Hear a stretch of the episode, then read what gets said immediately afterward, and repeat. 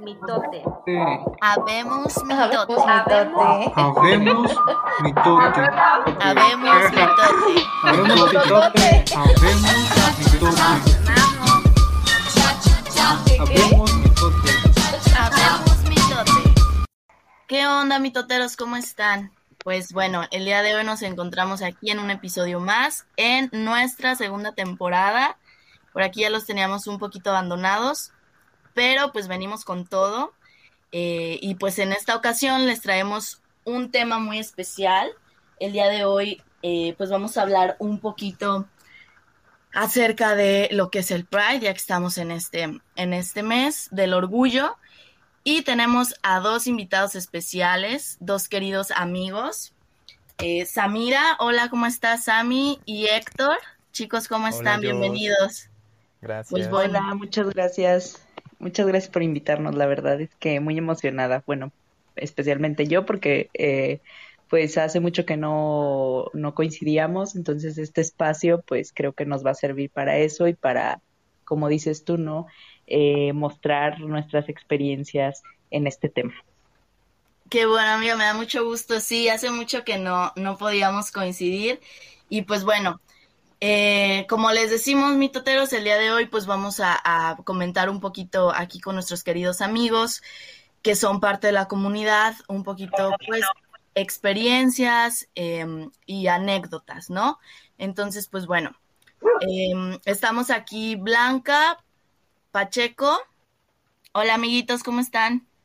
Hola, hola. Y bueno, pues este, pues qué onda chicos, vamos empezando, a ver, platicamos un poquito, em, ¿qué, qué onda con esto de, del Pride? Este, ¿qué, qué saben al respecto? ¿Qué, qué onda? ¿Cómo comenzó este movimiento? Eh, ¿cómo lo han vivido? Bueno, pues eh, como, como decíamos, eh, pues es una celebración actualmente, yo creo, pero de lo poco que conozco y de la parte como histórica un poquito, eh, pues este Pride no comenzó como la fiesta que actualmente se celebra, ¿no? Eh, anteriormente, pues eh, se debió, eh, de hecho, a, a un ataque hacia la comunidad de personas LGBT y esto se si- situó en la ciudad de Nueva York, en un barrio. ¿cómo comenzó esto? Pues eh, más o menos en el 69, 70, o- como que muchísimos grupos de, de personas, eh, principalmente como de gente que ahora conocemos como trans, se reunían ahí, es, eh, pues eran sitios como de diversión y todo esto y eh, pues de hecho los atacaron, ¿no? Entonces hubo disturbios, eh, ataques y a raíz de estos ataques que sufrieron esas personas se, eh, se hizo como esta manifestación de que pues no, o sea, somos personas, tenemos derechos al igual que todos y pues vamos a salir a manifestarnos.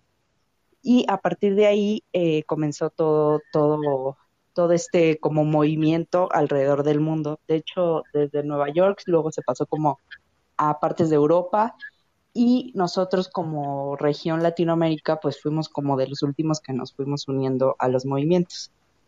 Después, eh, pues como sabremos, nuestra ciudad más grande de que tiene el país es la Ciudad de México, entonces ellos también empezaron a hacer eh, pues toda esta parte de, de manifestaciones, de celebraciones, y a raíz de eso, eh, no sé si se han dado cuenta que ya muchísimas ciudades de nuestro país hacen pues marchas, eh, festejos, incluso hay como eventos especiales, incluso por ejemplo, no sé, en Guadalajara este año van a pintar eh, de colores así como las partes donde transitan los, o sea, los peatones, ¿no? Y hacen un- una serie, serie de celebraciones, pero como les decía, yo creo que antes pues no era tan, tan alegre, ¿no? Como, como es ahora la, celebración. Antes era como un poquito más de, de estar luchando por unos ideales, por derechos, por, por libertades. Y pues ahora también lo hacemos, ¿no? Pero en menor grado, creo yo. Pues muchas gracias por eh, iluminarnos, Samira. Ahora conocemos un poquito más de la historia Y yo les quería preguntar a ustedes, ¿ustedes han participado en un, em, en un parade, ¿cómo se dice? En un desfile del orgullo? Caray, Yo, yo. sinceramente, no. Nunca he tenido el placer y la dicha. Sí he querido, pero por uno u otro motivo no, no lo he logrado. Antes era por la escuela, ahora es por el trabajo y bueno, ahora es por el mundo COVID. Pero, mm, pues no. ¿Alguno de ustedes sí ha, sí ha participado en alguna marcha? Yo el año pasado, no, el año pasado, hace dos años que llegué a Canadá, me, me tocó la fortuna de, de poder asistir a, a uno, al de aquí de, de Toronto, pero sinceramente sí me hubiera gustado como vivirlo más, más a fondo porque es, es, es increíble. En México nunca me ha tocado, he visto y se ve increíble, aquí estuvo igual, padrísimo, es una, una libertad, wow, increíble de verdad. Nadie juzga, todos son tan, tan espontáneos, eres, Tan ellos. todas las personas, eres, eres tú, eres tú y es, es increíble, increíble. ¿Y tú, Sam? Yo nada más, eh, de hecho, he ido a uno el año pasado también, pero un ratito, o sea, fue como casual, de casualidad, porque haz de cuenta que, que el año pasado pues me tocó viajar a, a Guadalajara y ahí fue cuando coincidió en, en el día, entonces fui un ratito, pero como dice Héctor, o sea, no he tenido como la oportunidad y el privilegio por cuestiones de tiempo, a veces de que pues se celebra en ciertas ciudades y yo ando, ya saben, como nómada de una ciudad a otra y, y, y a veces pues no coincide, ¿no? Pero sí me gustaría como desde un principio, como no sé, desde la hora que empieza hasta, hasta que finaliza o, o no sé, de, incluso hay como gente que se une para el after y todo eso, entonces estaría como muy interesante saber qué pasa después de. Ha de estar muy padre como la vibra que se siente, ¿no? Entre mucha gente. He visto bastante eh, fotografías muy emocionales, ¿no? Dentro de los desfiles que hay. Entonces, yo tampoco he participado en ninguno, pero obvio como aliada en algún momento lo haré. Eh, y bueno, yo lo que le quería preguntar a ustedes es, para ustedes, ¿cuál es la importancia o qué importancia tienen ustedes este mes del, del orgullo o las marchas que hacen o estos tipos de eventos? ¿Cuál es la importancia que ustedes les dan? Verde, no Mm, sé, nunca lo había pensado. Creo que en- desde mi punto de vista, creo que la importancia es como la visibilidad, ¿no? De, de que De todavía decir, como en aquí México es un, estamos. ajá, tipo, porque México todavía como, es- como que es un tabú, porque si te fijas y dices, ah, ok, este, la homosexualidad es la chingada, güey, pero ¿cuándo has visto un maestro que es- sea abiertamente homosexual o este, un político, un futbolista, inclusive los ojos de la tele, güey, que hasta se, se ocultan y hacen lo imposible, güey, para que nadie se dé cuenta. Es como de, no mames, güey, todos sabemos, o sea, tranca, relaja la raja, nada va a pasar. Sí, Pero yo creo que esto tiene que ver también muchísimo, obviamente, que no es fácil, no, no es fácil, digo, a lo mejor para algunas personas es mucho más fácil dependiendo de, de cómo han crecido, de su núcleo familiar, creo que tiene muchísimo que ver, eh, o como que, cómo lo, cómo lo, lo vivieron ustedes, chicos, para ustedes fue, fue complicado, fue, fue muy sencillo, nos, bueno, si, si quieren compartirnos eh, su experiencia un poquito. Yo creo que es importante, sí, el núcleo, pero también como el círculo social en el que uno se desenvuelve. Porque personalmente nunca me he sentido ni rechazado, ni agredido, mm, ni nada negativo, ni de mi familia, ni siquiera de las personas con las que yo me relaciono. No sé si es porque he tenido como la fortuna de que no me ha tocado ninguna persona homofóbica. Bueno, sí, una vez, una vez, pero ni siquiera fue como un acto agresivo, simplemente, bueno, sí, sí fue agresivo. Desde el momento que, que, que te hacen como comentarios fuera de lugar, se puede considerar como una agresión, pero nunca fue física ni nunca fue como que llegara a más. Pero no, o sea, al menos yo sí he tenido como esa fortuna de que en mi familia digo, bueno, es un tema que no se toca, no sé si porque lo, pues realmente no es, no es como algo que debas estar ventilándole a todo mundo. Es como, ya se sabe, ah, ok, está bien, perfecto.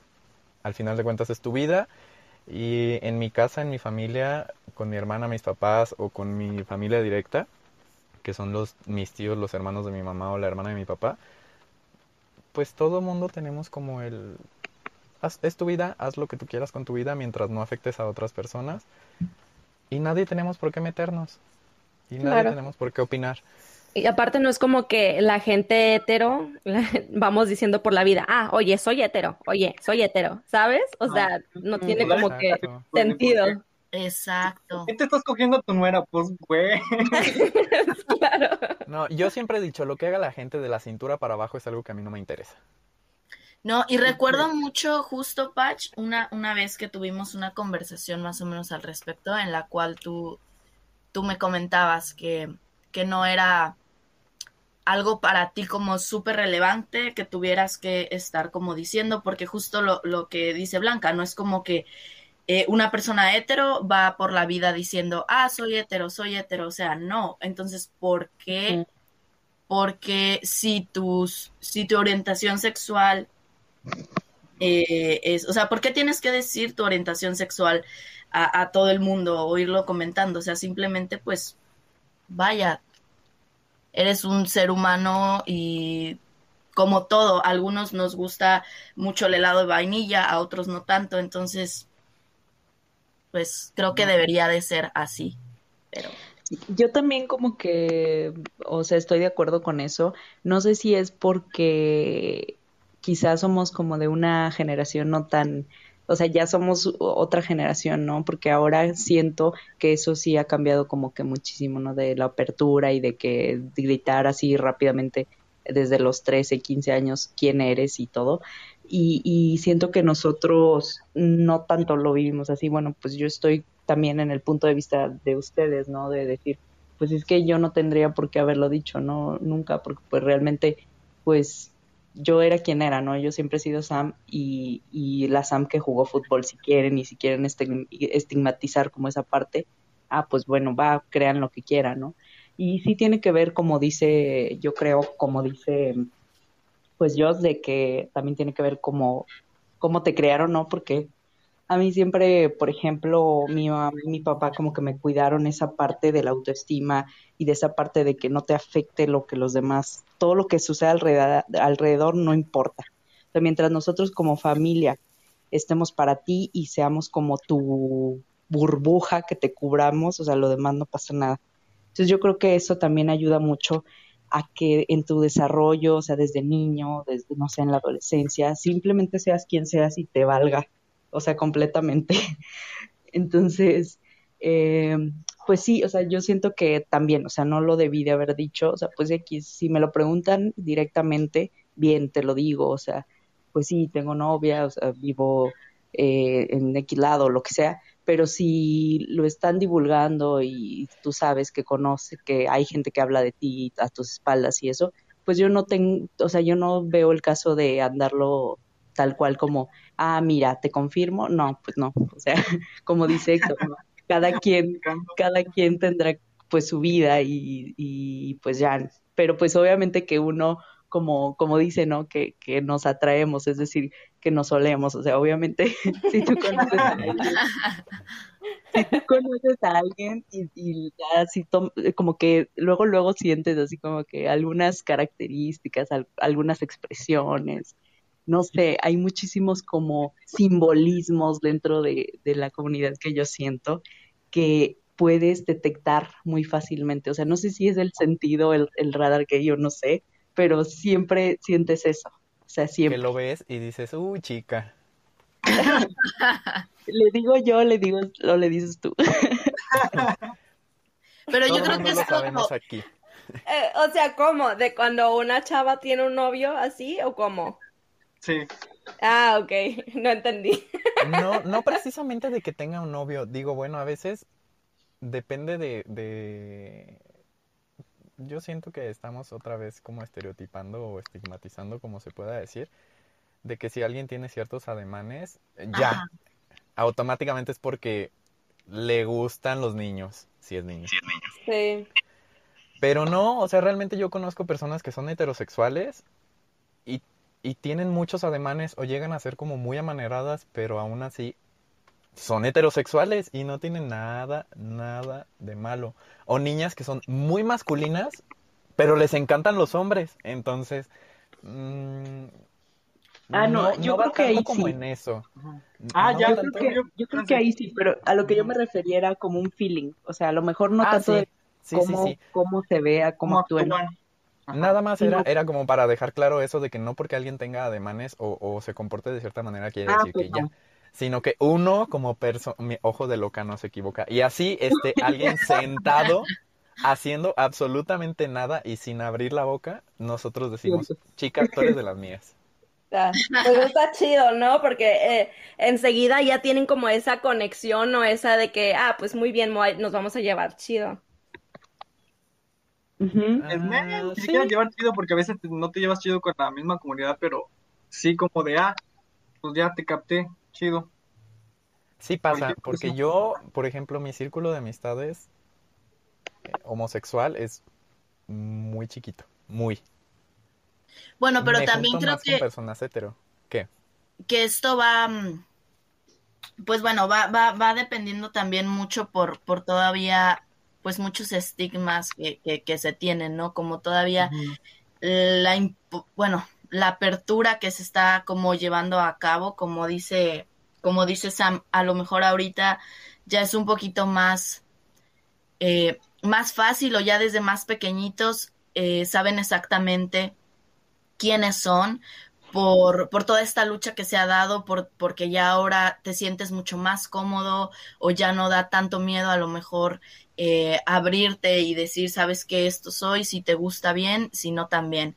Entonces también creo que, que, que de repente, bueno, no sé, igual tú dices Pues por, creo que- por estas creo que más condiciones, que- pero también porque te sientes más en, eh, más entendido quizás, ¿sabes? Porque a lo mejor dices, no me voy a sentir juzgado porque es, son parte de mí, ¿sabes? Eso justo te quería decir, como más que saber quién son, porque, güey, normalmente como que siempre todos los días aprendemos algo también de nosotros mismos, sino que Claro. más bien ya te sientes más cómodo con expresarte, güey, porque desde chiquito yo me acuerdo mucho, este, ciertas actitudes o de repente ver mis primos, mis primas que, este, no sé, mi prima está queriendo jugar fútbol y dicen, no, hija, ¿por qué piensa que madres? O ya no hagas natación porque se te ensanchan los hombros, o tú no bailes porque los hombres no bailan, o cualquier cosa, ¿sabes? Entonces, este, ya al ver más apertura, como que ya te dejan por fin expresarte, güey.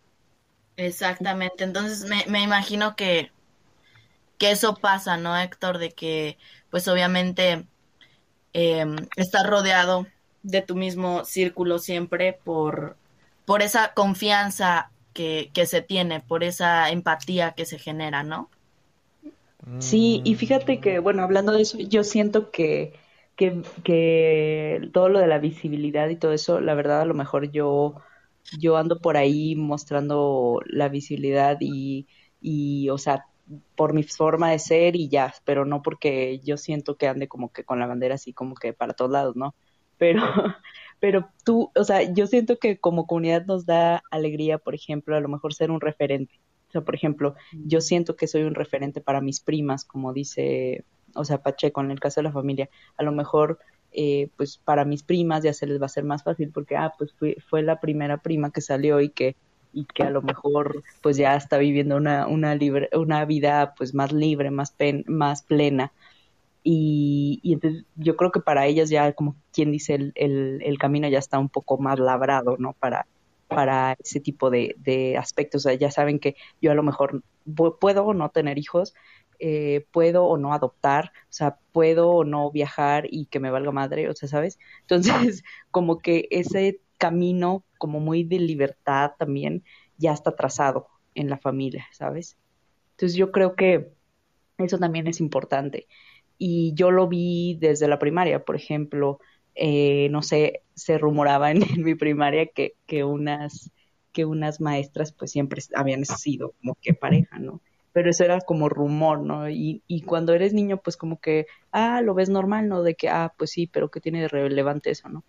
Y ya después te das cuenta que todo lo que implicó que esas dos personas estuvieran este, juntas, ¿no? Porque pues toda la gente comentaba, o sea, eh, todas las señoras lo sabían, o sea, no sé, cosas que, que ya te das cuenta que pueden a lo mejor afectar, pero a la vez en lugar de afectar pueden ayudar, porque pues gracias a eso ya la gente lo empezó a ver como un poco más tranquilo, ¿no? Más normal, no pasa nada, o sea, hay también este tipo de personas, hay este tipo de parejas, se pueden dar en una institución, o sea, no por el hecho de, de, serlo o no serlo, los niños van a, van a, todos van a ser gays, por ejemplo.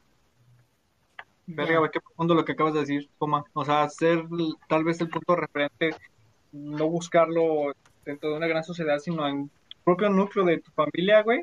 Nunca lo había pensado, güey. O sea, de que tal vez para familiares cercanos, una familia de esto, además, todavía es más fácil si alguien es homosexual o si alguien es lesbiana o inclusive el tomar y, empatizar, güey, con los demás, ¿sabes? Porque a veces me, si había escuchado, güey, o sea, en mi propia familia había escuchado que hacían, este, bromas de homosexuales y, Pesadas. el que tomen, ajá, el que tomen, este, una homosexual, una, una sexualidad como burla, güey, ya es como de, verga, güey, ya la estás quitando un poquito de, ¿cómo se dice? Humanizar, güey.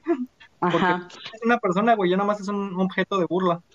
No, y aparte hasta como que das pie a que respeten, tanto a ti y a los demás, porque es como que, ay, o sea, esa, ese tipo de comentarios, o sea, pues, si tú y yo no nos llevamos, pues no las hagas, ¿no? Porque pues una cosa es hacerle, hacer ese tipo de bromas y todo entre nosotros, que somos amigos, que nos conocemos, que sabemos que nos duele, pero que otra gente lo haga ya es como que, y más como dices tú, en tono de burla y, y así como tratando de humillar o hacerte sentir menos y esas cosas, pues no, eso ya no va. Fíjate que yo tuve una, tuve una experiencia, estaba trabajando en, nos tocó este, ¿cómo se llama cuando cuentan todo lo de almacén? Inventario. Y estábamos en chinga, güey, me tocó a mí con uno de, de recursos humanos y estábamos así en chinga, trabajando, y al último casi del inventario, me hizo el comentario de que, ah, qué bueno que me tocó contigo y no con el Joto de recursos humanos. Y yo, uh, verga, güey. Ajá, güey, le dije, ¿y, ¿y por qué? ¿Qué, qué pedo? Me dice, no sé, este, como que los, como que los Jotos siempre tardan un chingo y no quieren trabajar y son bien flojos, son bien delicados.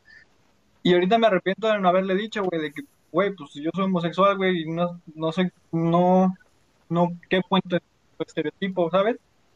Como para que también él viera de que, ah, verga, güey, entonces estaba equivocado, o simplemente para que se callara el hocico y ya tuviera más cuidado en hacer ese tipo de comentarios después a otra gente. Exacto. y aparte más dentro de un trabajo, güey, o sea, ¿cómo vas a decir ese tipo de comentarios, güey? Ajá.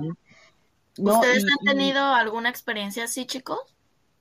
Pues yo creo que yo siempre he sido bien hocicona, o sea, siempre he dicho las cosas como son, o sea, eh, pero hay veces que uno sí se trata de ser prudente, porque pues dices, o sea, no te vas a agarrar ahí a, discutir, pero sí te quedas con eso que dice Patch, por ejemplo, de que, ay, chin, a lo mejor lo hubiera tratado de educar un poquito, que tuviera, como dices, más cuidado y que no ofenda gente, porque pues si esa persona no le está haciendo nada, pues ¿por qué tienes que estar tú diciendo esas, esos comentarios? Pero a veces, pues yo lo entiendo porque socialmente la gente quiere agradar.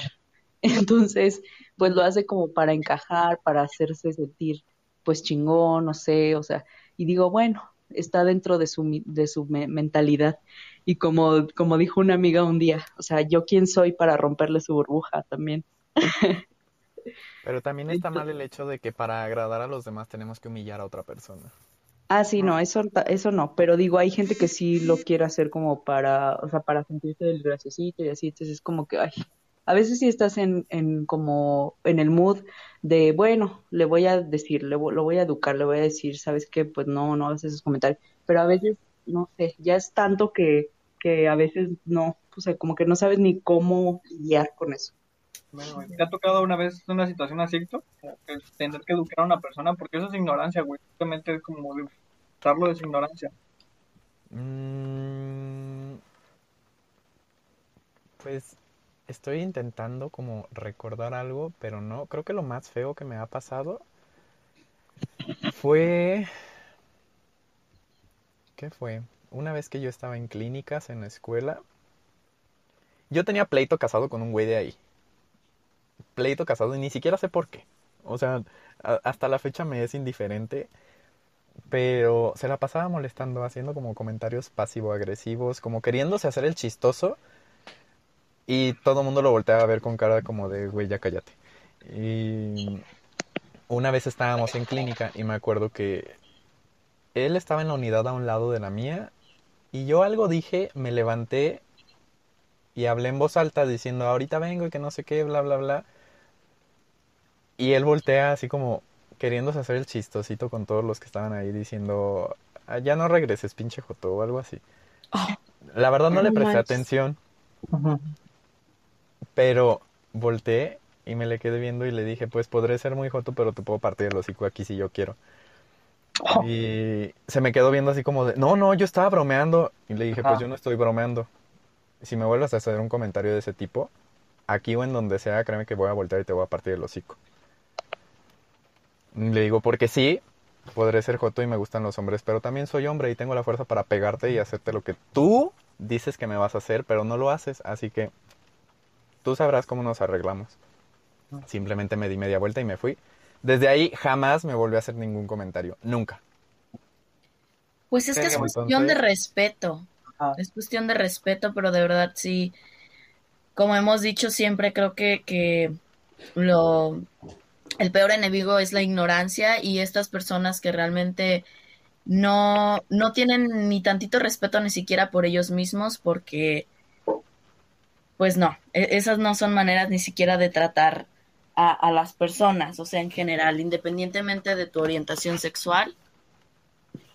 Creo Pero que creo que esa fue una muy buena eso. respuesta, porque a veces hasta las personas, como el sistema siempre les ha dado mucho poder y les ha cobijado mucho de que pues el más lastimado no puede salir y defenderse, este, se sienten fijados y de poder decir y hacer lo que se les pegue la gana, güey.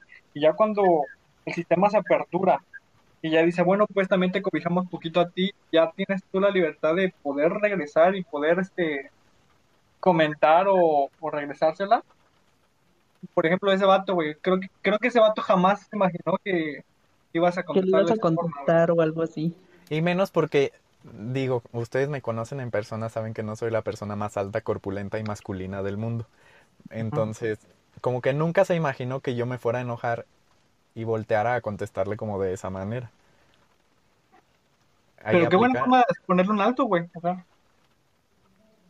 Sí, Sí, porque y realmente no fue, no, no fue como, realmente no, yo no tenía la intención de, de pegarle ni de buscar pleito ni de nada, simplemente pues como de ya cállate, ¿sabes? O sea, quieres agradar haciéndote el chistoso, haciendo este tipo de comentarios, cuando todos los que estamos aquí, o sea, la mitad es Joto, la otra mitad es aliado, y eres el único que está haciendo comentarios homofóbicos y pendejos.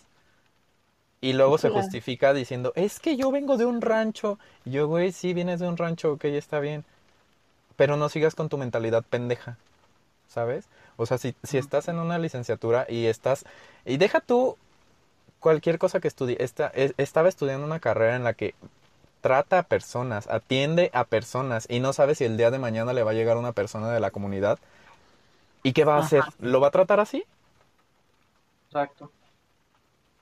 O sea, es Y aparte son cosas con las que no se bromean. Humanismo, exactamente. O sea, aparte no, no se bromea con eso, eso no es una broma, eso es una agresión. O sea, esa es la diferencia y pues no, no se pueden hacer ese tipo de comentarios, güey. Simplemente no es aceptable. No, no lo es. Y, y ya. Pero les digo, de ahí jamás, jamás me volvió a hacer un solo comentario. Nunca. O sea, ni siquiera me volteaba a ver. Y yo, "Mm, con el miedo me basta.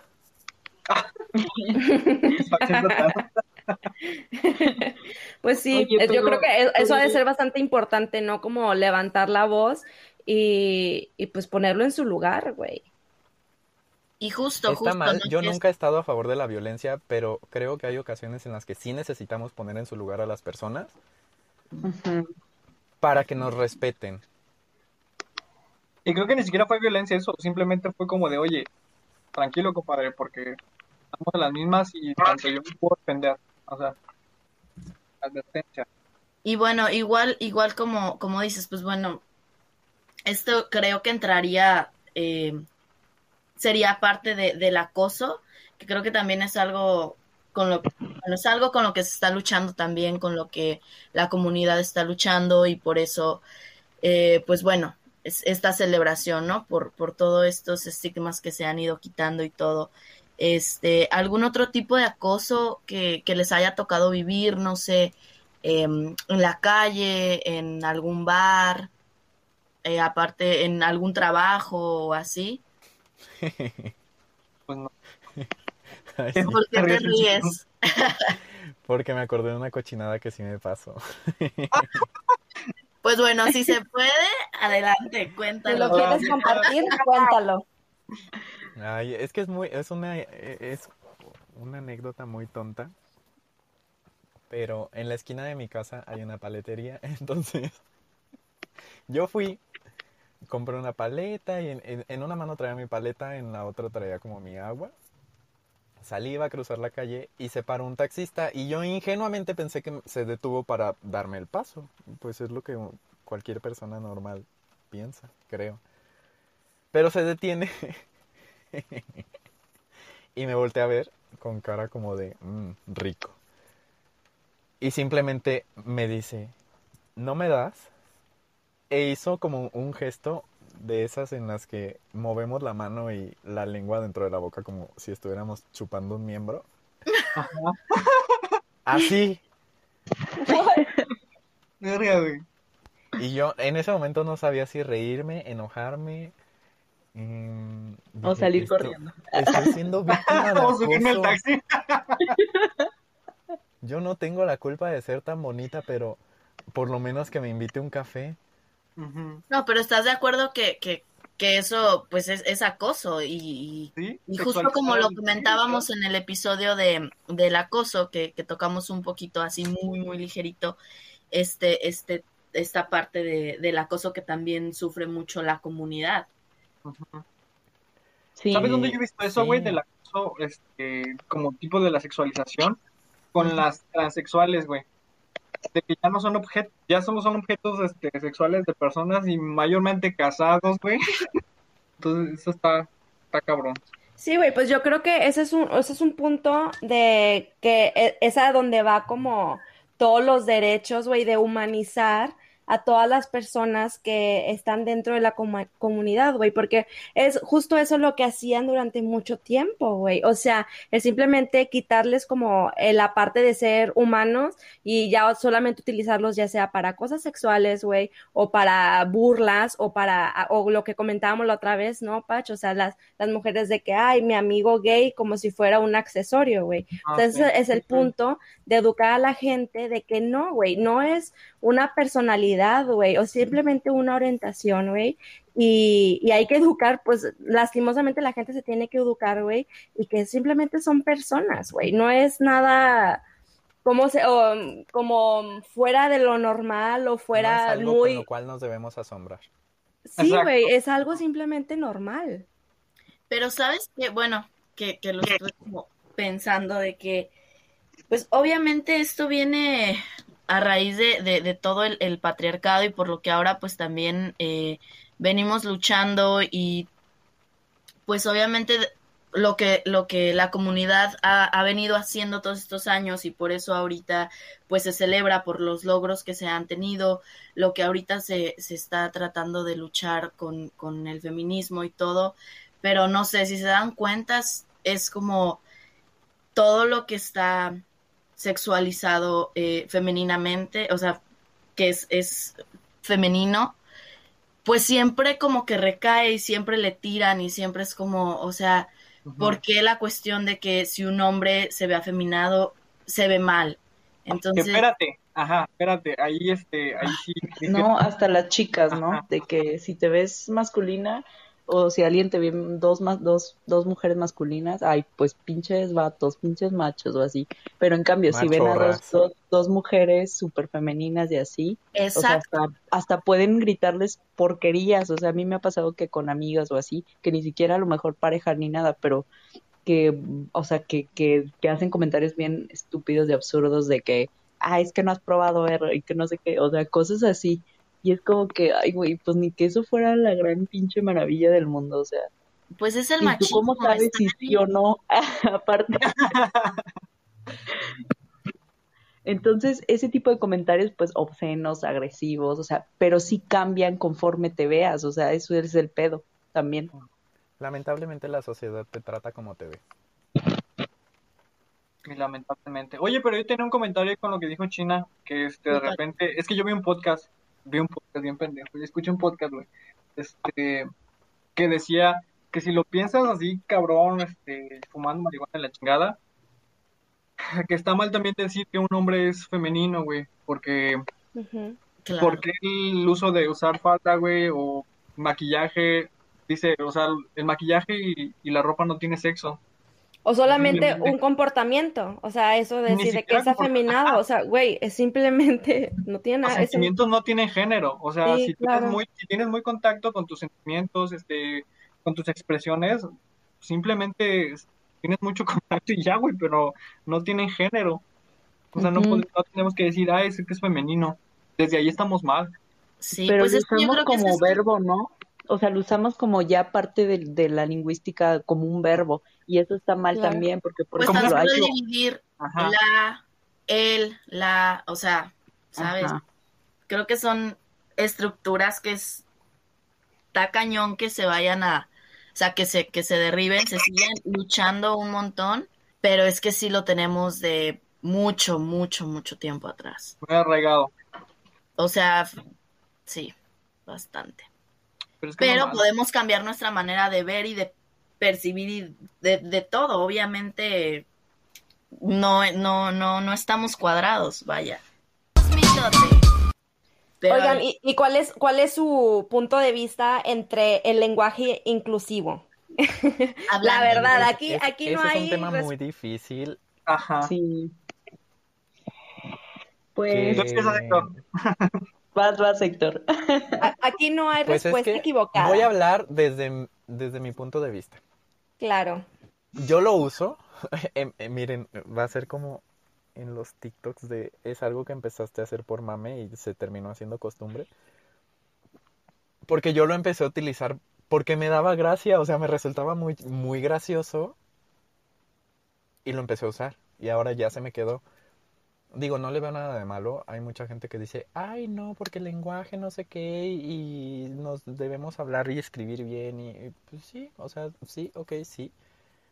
Pero yo no le veo absolutamente nada de malo. Digo, tampoco es algo que aplaudo, porque sí hay cosas que cuando las dices en lenguaje inclusivo es como, "Mm, ¿qué estoy diciendo? Pero cada quien, cada quien sinceramente.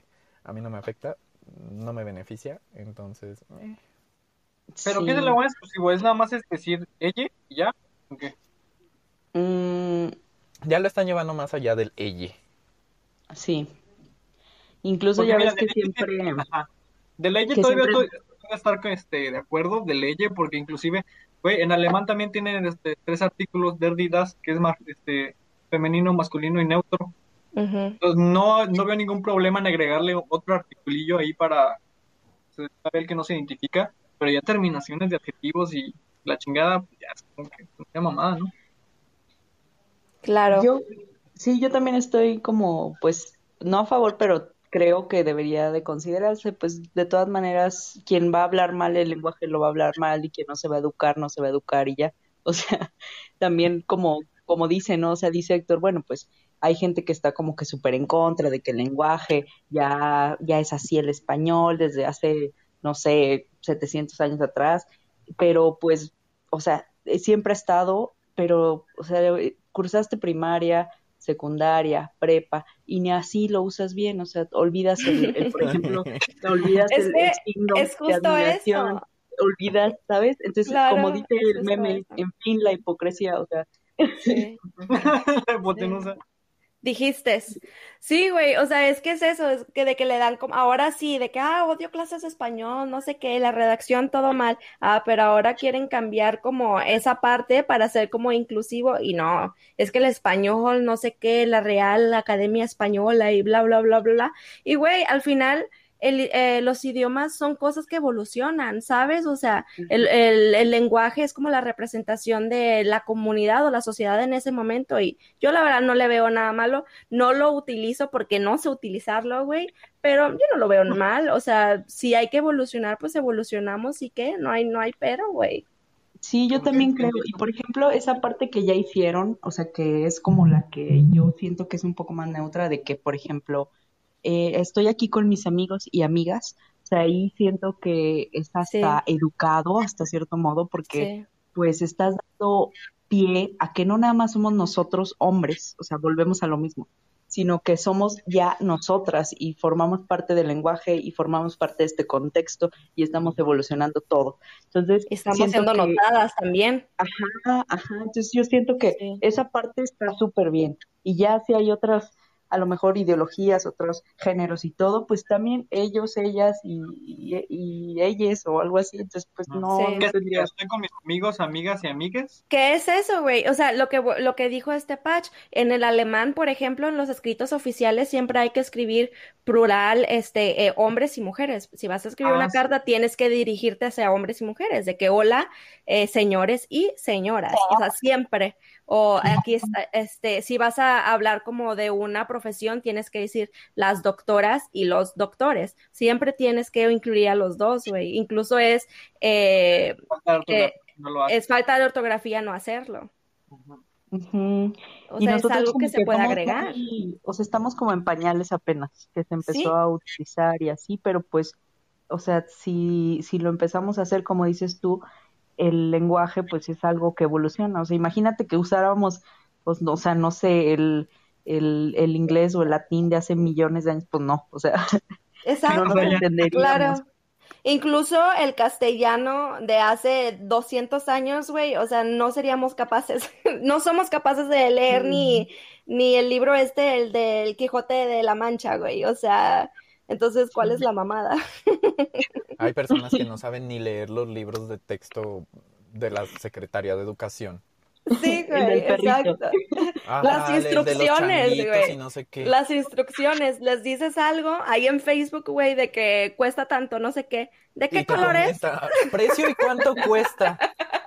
Sí, güey. Sí, güey.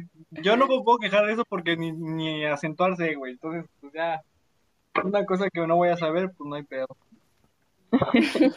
pues exacto, güey. O sea, yo también soy pésima redactando en español y por lo mismo es lo que te digo, güey. Por eso no estoy en contra, güey, porque, o sea, no es como que soy perfecta en el idioma y pues los idiomas evolucionan. Yo no le veo ningún pedo, güey. Yo creo que igual independientemente si, si, si lo usamos o no, obviamente ya es decisión de cada quien, pero lo más importante es el respeto, ¿no? Porque de qué te sirve supuestamente ser muy inclusivo si, si realmente no les vas a tener este respeto, no vas a tener este respeto hacia las demás personas, ¿no? Entonces, pues sí, yo creo que no está mal, es, es ya cada quien y pues creo que lo inclusivo es, bueno, en mi punto de vista es más como como ser respetuoso, ¿no? Respetar, que te respeten y todo bien. Oigan, morros, tengo aquí este. Algo que me, tengo pregunta para la coma del lector. Eh, ¿Han visto cambios, güey? O sea, como cuando estaban chiquitos y ahorita. Ah. Como cambios extraños que hay en mí o como.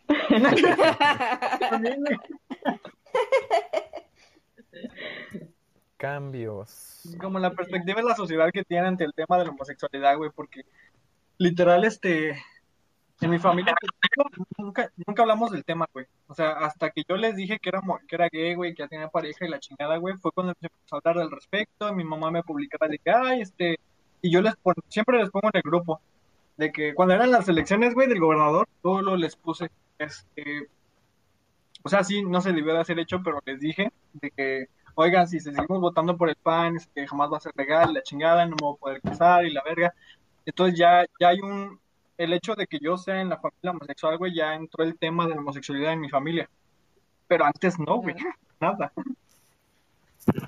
No, es que tú sí eres un caso muy extremo, Pacho. O sea, te lo juro que de todos mis amigos, y lo voy a decir aquí abiertamente, que he conocido, o sea, nunca, nunca conocí a alguien que fuera tan así, ¿sabes? Que se lo llevara casi, casi hasta la tumba.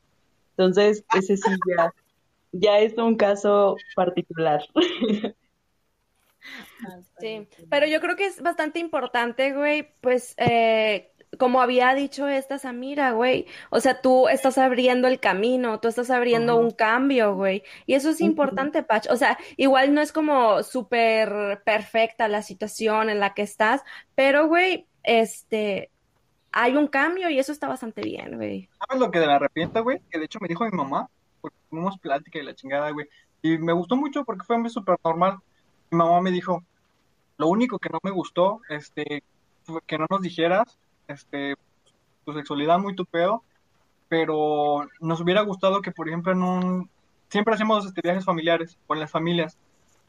Y decía, ¿por qué nunca llevaste a alguien? ¿Por qué nunca te, llevaste a alguien a, cuando fuimos a la Huasteca? ¿Por qué cuando fuimos todos juntos en familia no te llevaste a alguien también para que tú estuvieras con alguien? ¿Y por qué no nos hiciste parte también de, esa, de esa parte de tu persona, nosotros te queremos conocer y queremos disfrutarte completamente, ¿por qué no nos hiciste parte de esa, de esa pequeña parte de ti? Y yo, verga, güey, chichi, así de que verga, sí, cierto, y... sí, güey, súper normal.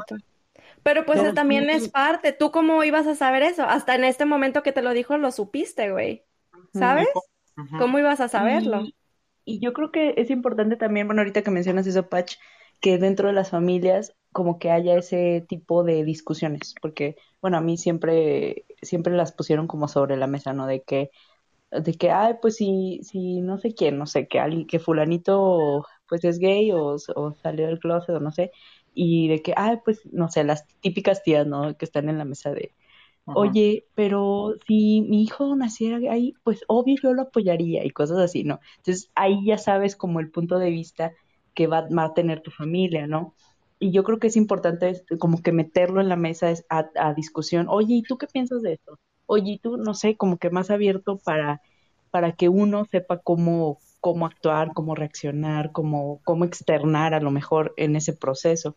Porque pues todos, todos, todos tenemos como un ciclo muy, muy, muy diferente, un círculo también de gente, amigos, conocidos, pues muy, muy diferente. No sabemos, a veces nos da miedo, a veces pues no sé, tenemos muchos sentimientos ahí encontrados, porque de por sí es difícil como que identificarte tú mismo, ahora como comprender lo que los demás o cómo se percibe al mundo exterior, pues es otro pedo completamente diferente. Pero esto, está, esto estaba muy cool, o sea, yo nunca me había puesto a pensar en lo de las leyes, Pach, o sea, de que, pues no sé, depende de la, de la ideología del partido, eh, pues quiere, tiene que ver con, con, con una afectación hacia mí. O sea, eso no, no me lo había puesto a pensar, pero qué cool.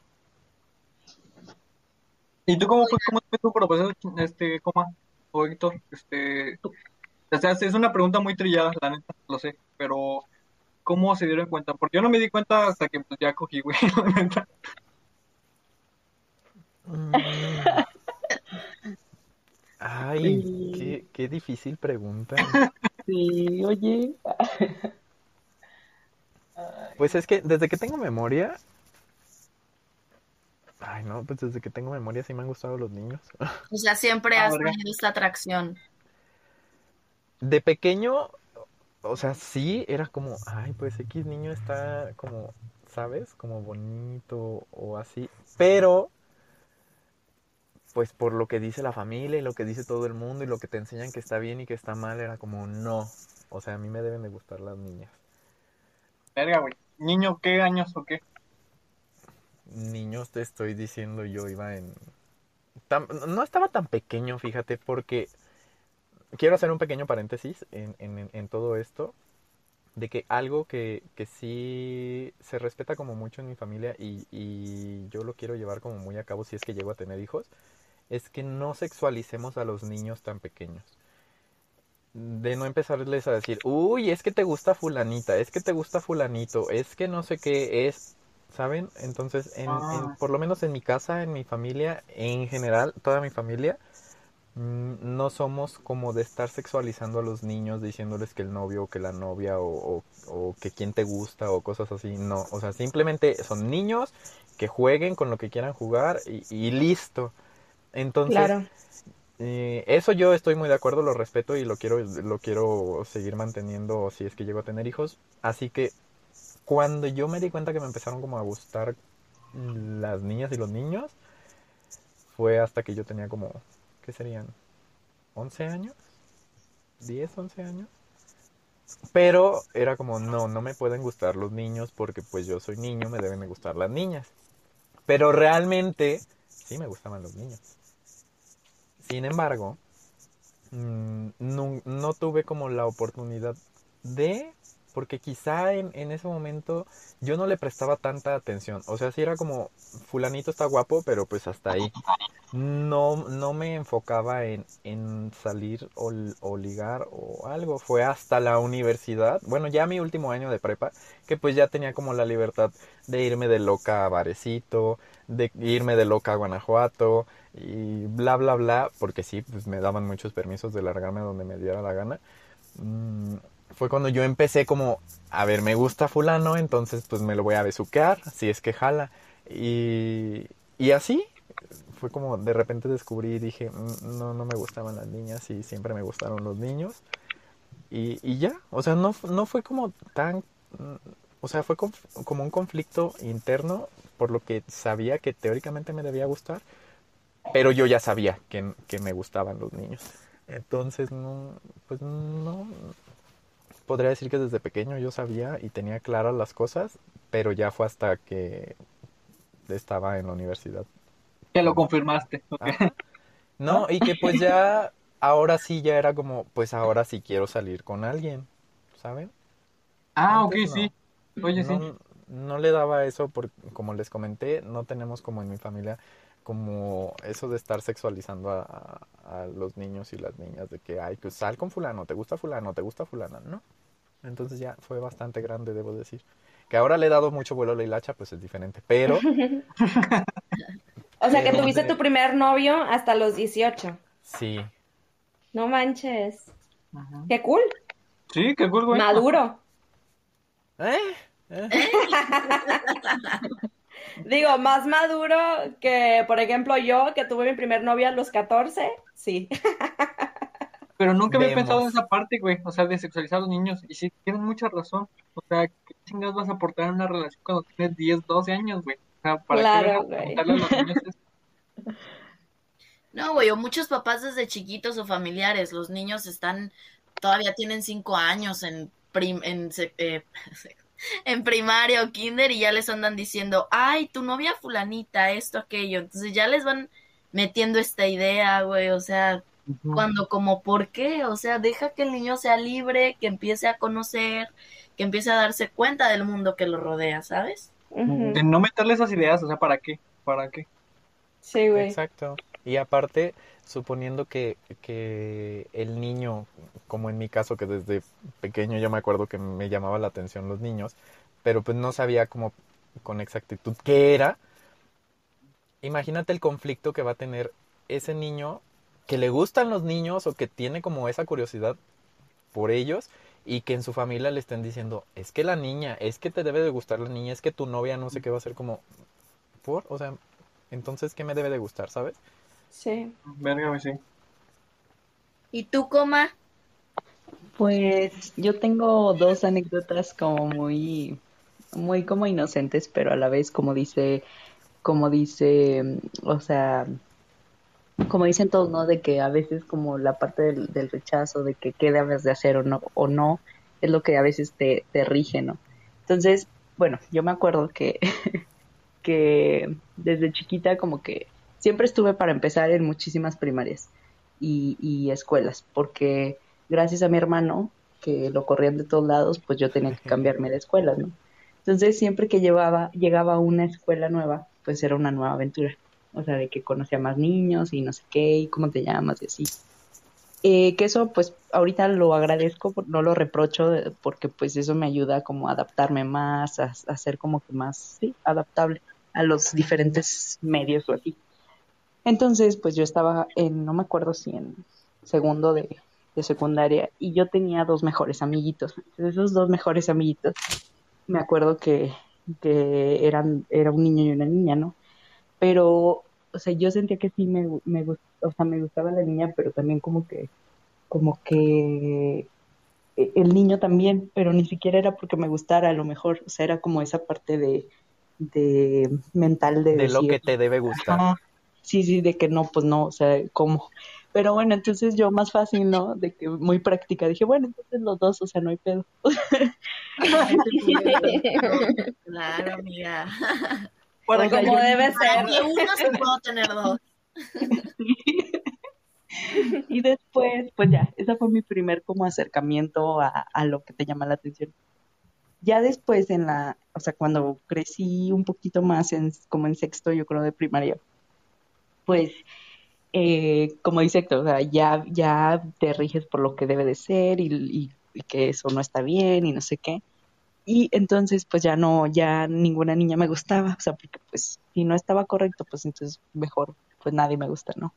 Y luego había un niñito que era como que mi amor platónico, pero bien raro porque eh, ya descubrí después por qué era mi amor platónico, pues porque hace cuenta que yo ya ni me acordaba, pero un día me lo topé otra vez y me di cuenta que era un niño súper bonito, o sea, de que con las facciones súper finitas, así de que, o sea, le pones una peluca y niña, ¿sabes? Entonces, a lo mejor ni siquiera era por el, por el hecho del género, sino como, como esa parte física de, de, de como estética, de, de, no sé, como niña, ¿no? Entonces, como también te, puede te, puede atraer una figura, güey, una pintura, como estética, o admirar la belleza, güey. Ándale, igual y era eso, pero pues como, pues no sé, estás descubriendo esa parte, como decimos, entonces no sabes ni qué pedo. Entonces, eso, esas cuestiones que experimentas y así, como que te van ampliando tu panorama hacia, hacia esa parte, pues gusto, preferencia, orientación.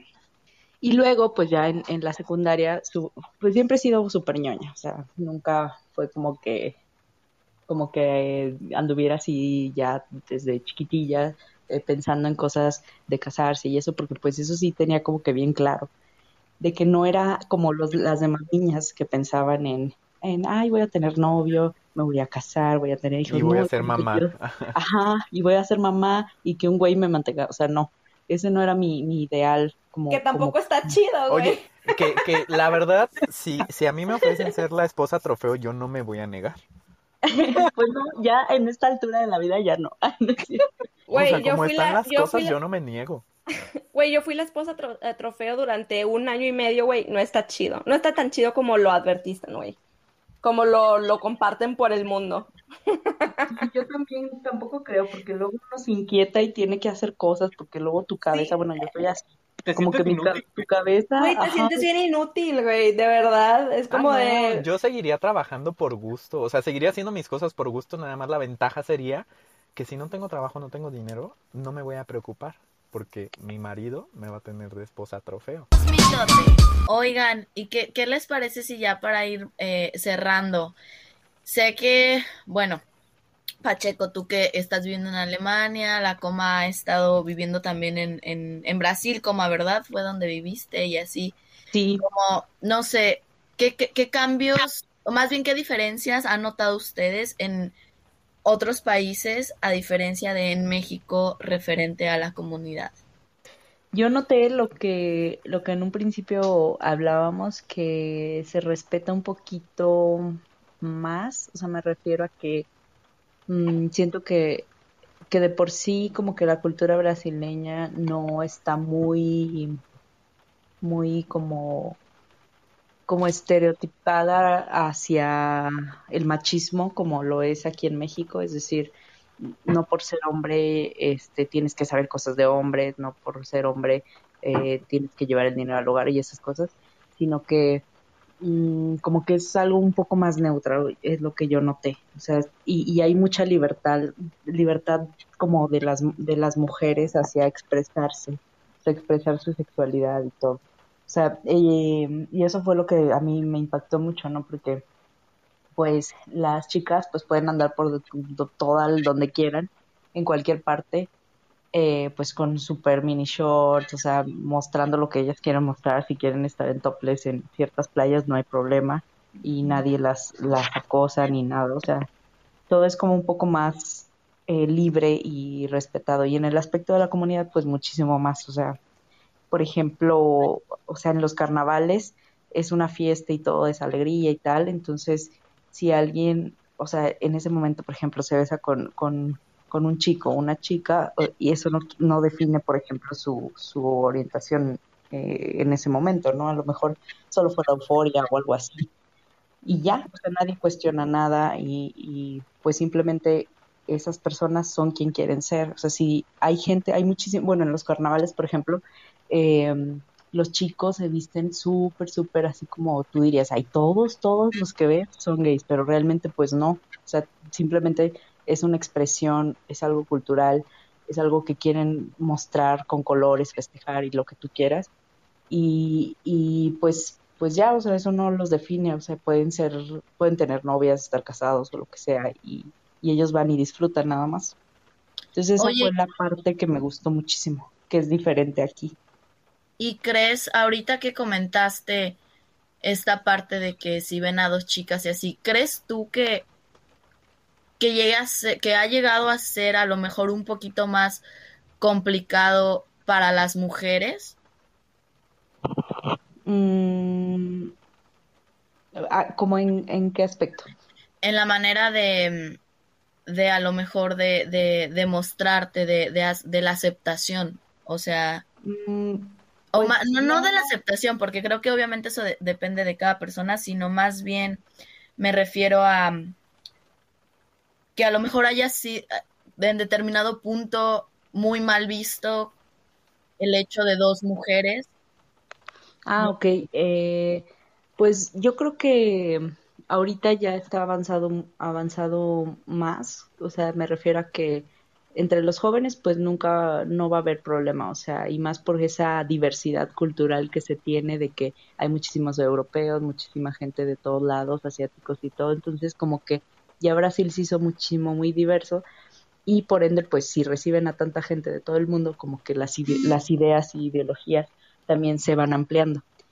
Y, y no, no tiene nada en contra así como que con, con las chicas, yo, en lo que yo me percaté, a lo mejor porque era un ambiente pues universitario, juvenil y todo, pero no dudo que también haya círculos o, o sí círculos como muy, muy religiosos o a lo mejor muy que, esos círculos que rechazan ese tipo de, de, de comportamientos o así. Bueno, igual en, general, en general, no, no solo en, en Brasil, sino en general, no sé, con amistades que hayas tenido o así. Mm, pues mm, eh, particularmente creo que no, o sea, nunca he tenido como que esa parte, solamente eh, sí cuestiones que, que, que se quieren saber, como por ejemplo, ah, entonces, o sea, si algún día llegas a tener hijos, o sea, tú quieres embarazarte, o cuestiones así que, que causan intriga, que, que no lo veo nada de malo, porque pues todos tenemos preguntas y también hay que saber cómo hacer las preguntas, ¿no? Entonces, ese tipo de cosas sí siempre me las he topado, me las he preguntado con, con los grupos de trabajo, con los grupos de, o sea, de, de familiares, amigos y así. Y, pero pues no, o sea, yo creo que siento que aquí en México, no sé, mis compañeros, pero yo siento que en México hasta está un poco más aceptado el hecho de dos chicas que de dos chicos, por la misma cuestión cultural. Oigan, y hablando de ese tipo de cosas, ¿qué es un estereotipo, por ejemplo, de la comunidad que a ustedes les gustaría erradicar desde cero, güey? Que piensan que es importantísimo erradicar. ¿Por cuál Mm, empiezo? Yo, a mí me gustaría mucho erradicar eso de, de ponerle femenino masculino, de que, ay, es que él es muy femenino, ella es muy masculina, es como de que es verga y masculino femenino, solamente es un género, güey, no es un adjetivo. La ropa no tiene género, güey, las actitudes no tienen género, los sentimientos no tienen género, como de dejar de decir que una persona es femenina o masculina. Sí, mucha razón. ¿Tú, Héctor? Ay, el estereotipo más marcado y actual y de todo el tiempo, ay, es que hay tantos, pero creo que el que más siento, el que considero yo que la gente tiene como más metido en su cabeza es de el, el homosexual, que es la jotita, afeminada, eh, que se dedica como a cosas de niña, que ahora nos preguntamos qué es de niña. Pero bueno, le- que no sé, corta el pelo, maquilla, como ese tipo de cosas, ¿sabes? Que, que va a andar con ropa hasta casi casi de mujer. O, o si es, es la lesbiana, eh, machorra. Que va a andar haciendo cosas eh, de mecánica, o como, ah, como, como que la gente considera que son actividades más exclusivas de, de, de hombres, ¿saben? Entonces Sí. yo siento que, que eso, eso es lo que está más marcado de que si eres gay es porque, ah, entonces vas a andar ahí de loca. Y si eres lesbiana, entonces es porque eres bien machorra. Sí, Cuando no, o sea, son, son personas y, De acuerdo así como hay gays súper masculinos, hay gays muy femeninos, así como hay lesbianas que ni por aquí te pasa que les gusten las niñas, como hay lesbianas que dices, amiga, eres más hombre que yo. Pero, pero eh, yo siento que eso es lo que nos tenemos que quitar de del el, el- el niño gay que es como súper femenino y va a hacer cositas de, de mujer porque quiere ser mujer y la niña lesbiana que, que va a hacer cosas de, de hombre porque pues ella quiere ser hombre porque entonces por eso le gustan las mujeres. No, o sea, yo siento que ese es el estereotipo que más tiene México. Porque hasta Sí. lo ponen en películas, lo ponen en series, lo ponen en todos pinches lados cuando la realidad es otra. Sí, de que fashionista, se viste de cualquier, o sea, el Yo me he visto de- pésimo, soy la persona más fodonga del mundo, o sea, me la vivo en uniforme y tenis, ya no me sé vestir, se los juro. Claro que no, Héctor. te pica la ropa, así. ¿Mande? De esas veces que te pica la ropa. Bueno, a mí me pasó porque pues trabajando en home office ya ni siquiera sabía cómo, cómo se sentía un pantalón. Ajá, así yo. Y lo peor es que los uniformes, lo- las pijamas que yo uso para trabajar son traicioneras. O sea, son traicioneras porque uno se acostumbra a usarlas y te sientes súper cómodo, jijiji, jajaja. Me quise poner un pantalón de mezclilla y ya no me quedaba. Mi mamá siempre me dice eso, güey, de que no use ropa floja porque luego después ya la ropa apretada ya no te va a quedar, güey. Así, y dije, ¿en qué momento engordé? Me pesé y efectivamente había engordado, pero... Pero soy, soy muy fodongo, me hice muy fodongo porque me la paso en uniforme, en tenis o, o crocs o lo que sea. Y, y pues me Ay, qué gusto. niños. Y no Güey, pero eso- la moda de ahora es ser fodongo, güey. Es, es andar en pants y así, está chido. Estás justo en lo in de este momento. Bendita Oye. sea la carrera. ¿Y tú, Coma? ¿Qué, qué este? Yo el estereotipo que quiero, que me gustaría eliminar es, es como más el estereotipo este sexual de, de entre chicas, o sea, ya sé que se vende muchísimo, como dice Héctor, en series, películas, em, incluso hasta en pornografía y todo eso, pero pues realmente no, o sea, o sea, todas esas cuestiones que salen así como súper actuados, súper de que, no sé, súper lento y así, de que tardas dos horas o no sé cuánto, o sea, a lo mejor puede ser sí, pero pues cada experiencia tiene su, su momento y, y- y va a ser aplicada de acuerdo a con quién estés. Entonces yo los invito a, a las chicas que tienen como ese morbo de cómo será y realmente será tijera o no, o cómo. Entonces yo las invito Claro. a Sí, es que, cierto. que busquen a una chica y pues experimenten y ya mejor en lugar de que estén pensando cómo, cómo lo, cómo será. O sea, no, eso yo lo quitaría porque pues sí, lo que pasan en, en, en, en todos los sitios está súper, súper como, como no sé, o sea, hasta parece algo, Sí, muy, muy sexualizado y aparte Grotesco. que, eh, grotesco y como si, no sé, algo así como se me hace súper oscuro, súper como, como si fuera parte de un, de una, de un acto teatral, no sé, no sé, muy, muy raro. Entonces, Está muy mí- poco humano, ¿no? Algo muy falso. ándale, como que nada más rápido a sentir y bye, o sea, no Sí. sé. Me imagino que esa es una de las preguntas que más te hacen, ¿no, Coma? Eh, de, Oye, ¿y si hace tijera?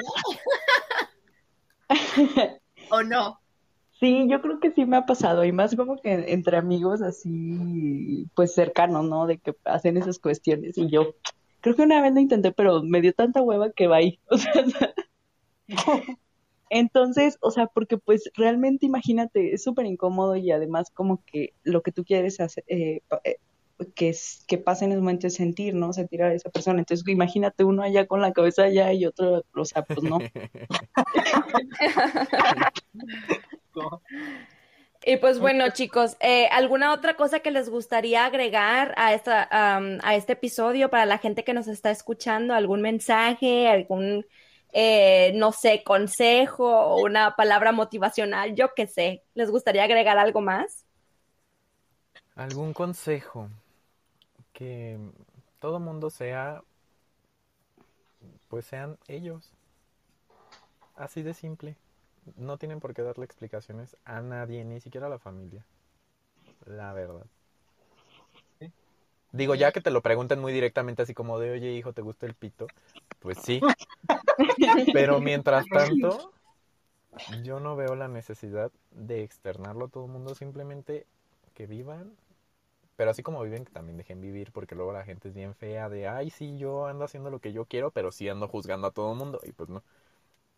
Entonces, sean ellos. Si alguien ya, como lo dije, les pregunta directamente, pues ok, ya. O sea, abre como la conversación, el diálogo, lo que sea. Mientras tanto, no. Muy bien, me parece muy bien. ¿Tú, Sam? Pues yo les diría que sean felices, ¿no? Eh, no tanto en esta cuestión, y si lo son, pues bienvenidos, hermanas. Nada, no es cierto. Pero pero, o sea, que sean felices, como dice Héctor, o sea, simplemente que sean quien quieran ser, cuando quieran ser, porque pues también no por el hecho de que, ay, ya sentí esta inconformidad, a lo mejor voy a hacer, o sea, no, que tampoco se adelanten, sino que tomen su ritmo, su tiempo, su espacio, o sea, siempre vamos a vivir como las experiencias que nos tocan vivir y pues a disfrutarlas porque, o sea, como lo hemos visto en este Y como dices, mira, a su tiempo, a su ritmo. Ajá.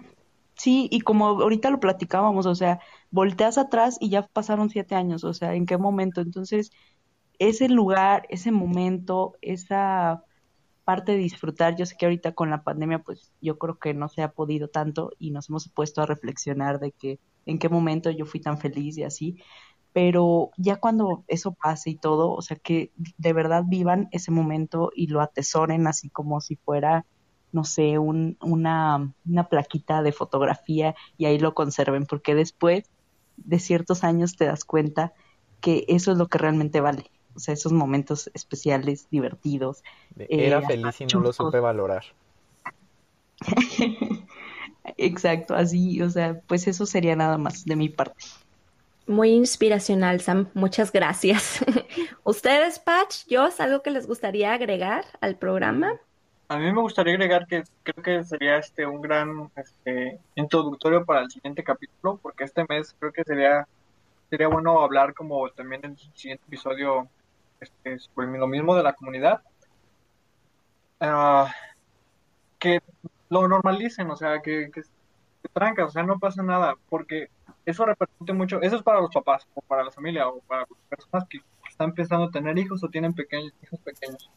Este, que lo que se platique, que el tema esté ahí en la mesa para que se le, dé confianza a las personas, a sus mismos este, contactos, allegados, lo que sea, de que no hay, no hay nada malo, porque también eso orilla mucho, eso lo vamos a hablar en el siguiente episodio, este, las primeras experiencias de repente homosexuales están medio culeras, porque como siempre quieren hacerlo oculto, o la Andas usando el WhatsApp amarillo. Exacto, güey. Qué culero, güey, que Bueno, nada más un comentario. Sigo a unas personas que son transexuales y hizo el comentario de que ella a sus 29 años, este, jamás la habían invitado por un pinche barquillo a dar la, plaza, la vuelta a la plaza, güey. Dije, sí es cierto, güey. O sea, ¿por qué nosotros no podemos tener esas experiencias, primeras experiencias con personas de normales, güey, que te inviten al cine? Que... No, güey, te vas por sitios oscuros y esas son tus primeras experiencias, que qué feo.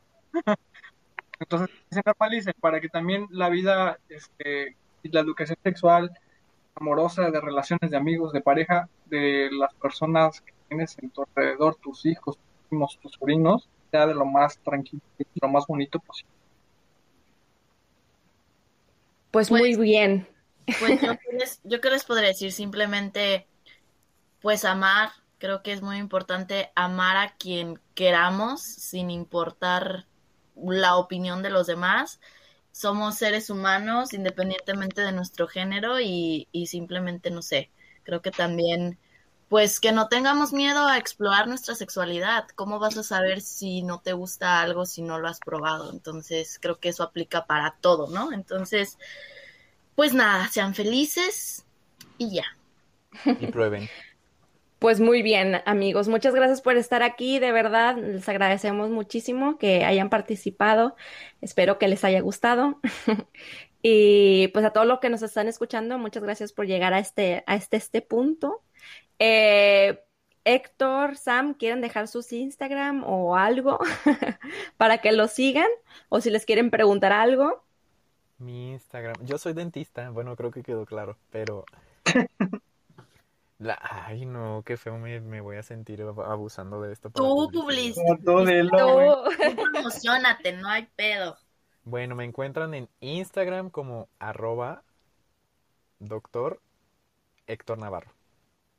Ájale, muy bien. Y ¿Y el tuyo, Sam? Pueden, pueden preguntar por tratamientos, pueden preguntar por experiencias homosexuales. Es una cuenta incluyente en la que usted, todos ustedes me siguen, saben que me la paso subiendo pura tontería. Y se van a Y aparte, estás historias. guapísimo, amigo. Entonces, mira, más publicidad. Ili, te quiero mucho. Sí, pues el mío es tal cual, así, mi nombre es Samira, eh, S-A-H-A-M-Y-R-A. Entonces, como está complejo de escribir, pues no hay muchos, no hay muchos iguales, entonces, pues Te ahí buscan, igual, eres la única opción. Ajá, sería la única opción, Porque eres Así única, coma. porque nací para ser única, ahí sí. Con eso terminamos Pues muy bien. el programa, ¿es cierto? Con esa frase súper empoderadora. Sí, pues bueno, espero que estén bien. Nos vemos hasta el próximo episodio y pues nada, adiós. Gracias. Bye. gracias. Bye. Mitote. Habemos Habemos mitote. Habemos mitote. Habemos mitote. Habemos mitote. Habemos mitote. Habemos mitote.